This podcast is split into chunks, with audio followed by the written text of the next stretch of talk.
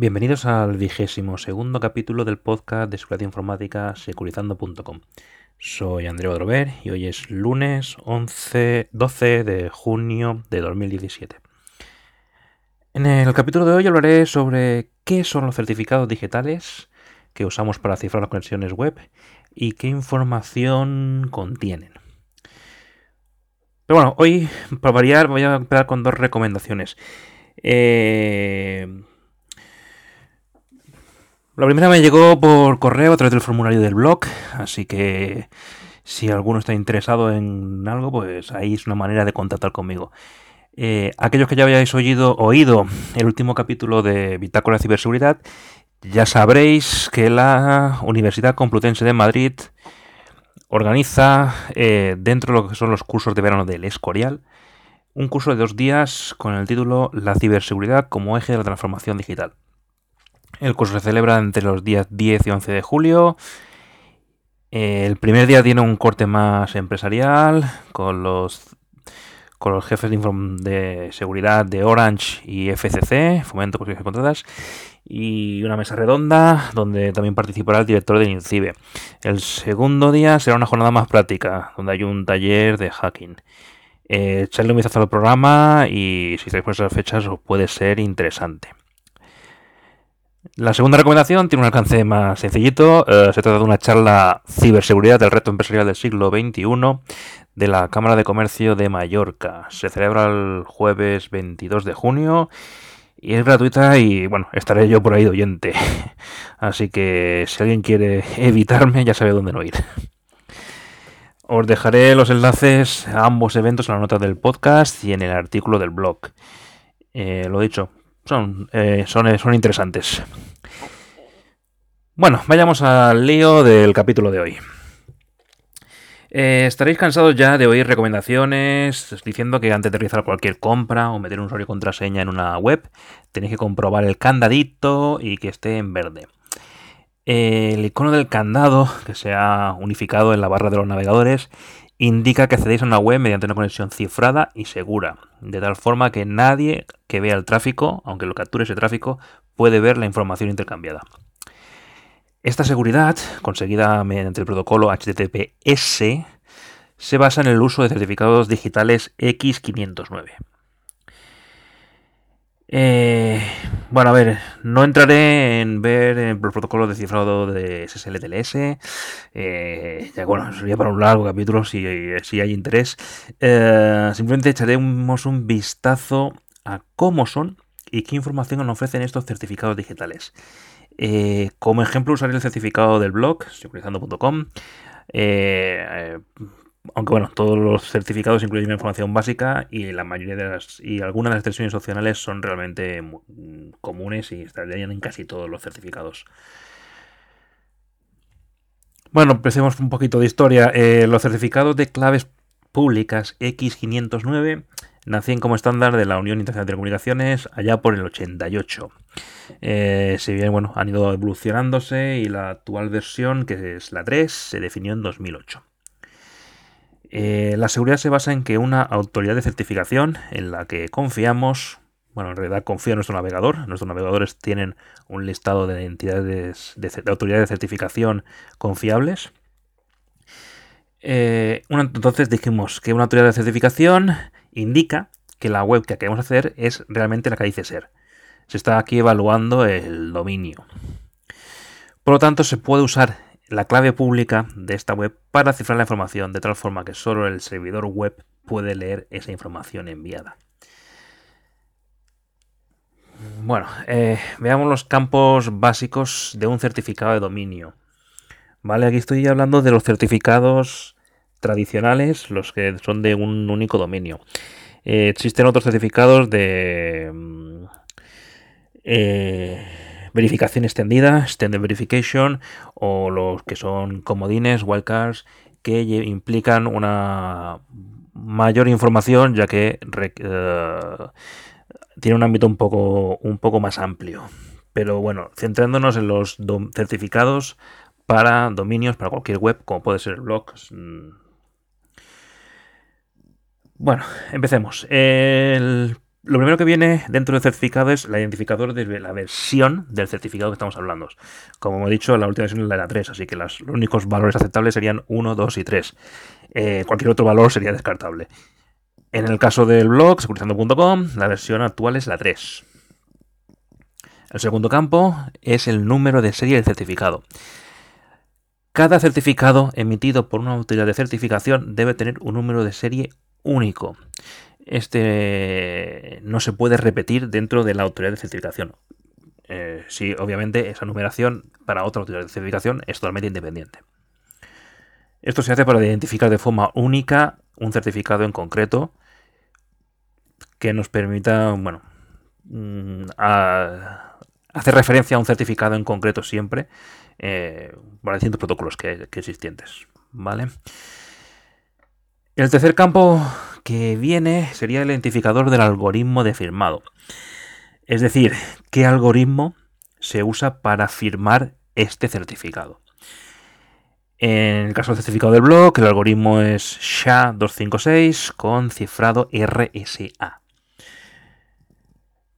El siguiente campo que vendría sería el nombre del emisor. Es el, el nombre de la autoridad de certificación que ha emitido este certificado. En el caso del, certificado securizando.com, el emisor es Comodo. Posteriormente viene lo que se indica el periodo de validez. Eh, el periodo de validez viene marcado por dos fechas, la fecha de inicio de validez y la fecha de caducidad.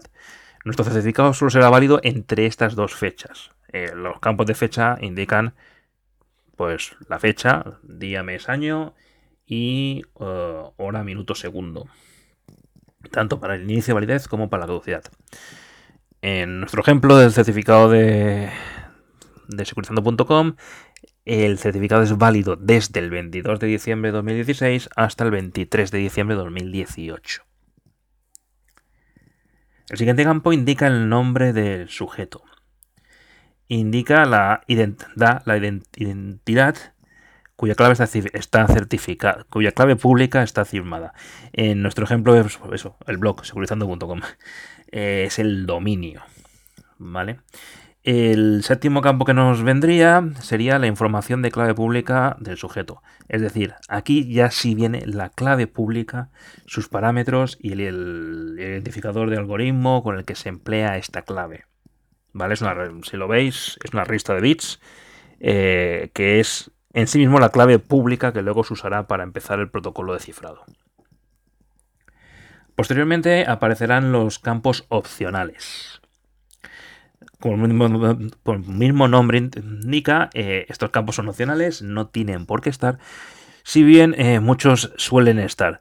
Eh, los que casi siempre están son la información de los protocolos de revocación, CRL, Certificate Revocation List, y OCSP, Online Certificate Status Protocol. Estos protocolos eh, no están estandarizados aún, por eso están dentro de los campos opcionales. Permiten a nuestros navegadores saber si un certificado aparentemente válido, porque está bien hecho, está bien construido, el dominio es correcto y las fechas de validez eh, cuadra, eh, no haya sido revocado por algún motivo.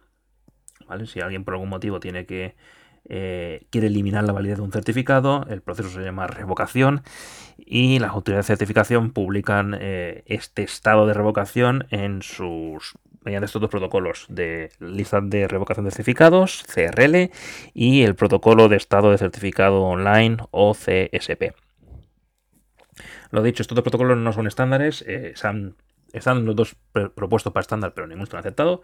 Entonces, estos campos están dentro, los meten dentro del saco de campos opcionales, aunque realmente en casi todos los certificados lo veréis. Después de los certificados opcionales viene ya eh, el final, que es la firma del certificado. Aquí es la autoridad de certificación la que firma que el contenido de toda la información que hemos hablado eh, está, ha sido emitido por dicha autoridad de certificación y no ha sido modificado por nadie. Entonces, eh, lo que le da la seguridad y la validez al certificado es esta firma de la autoridad de certificación. Bueno, ¿cómo funcionaría? El, ¿Cuál es el uso de los eh, certificados de, los certificados X509 o los certificados HTTPS? Bueno, básicamente el proceso es eh, simple. A ver, eh, cuando nuestro navegador accede a una web que va por HTTPS, descarga el certificado asociado a esa web. El navegador comprueba que el certificado está correctamente firmado por una autoridad de certificación en la que confía, que corresponde al dominio de la web accedida. Es decir, si yo accedo a securizando.com, el certificado corresponde a securizando.com y no a google.es o a eh, miweb.net.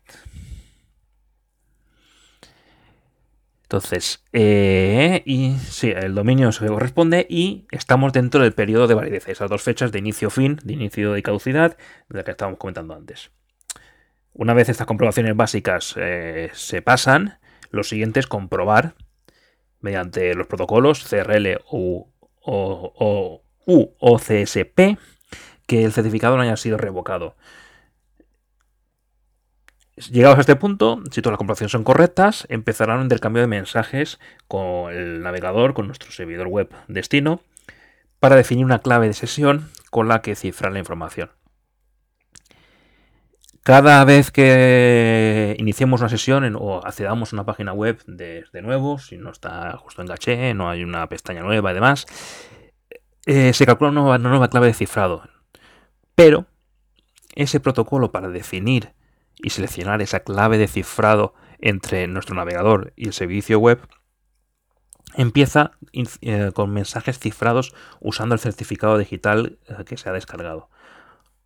Por eso, ese certificado es lo que asegura que la información va a ser secreta, privada e inaccesible para cualquiera que no sea nuestro navegador y el servidor destino. Y bueno, eso es todo por hoy. Eh, como siempre, podéis contactarme a través del blog securizando.com, a través del correo andreu.securizando.com, en la cuenta de Twitter securizando-bajo, en, en Telegram, donde hay un canal, el canal de Securizando, y un grupo. en el grupo hay un poquillo más de gente hablando. Eh, tenéis el link del grupo en el propio blog. También podéis ver las páginas de Facebook y Google Plus de securizando.com. Y nada, eso es todo. Hasta la vista.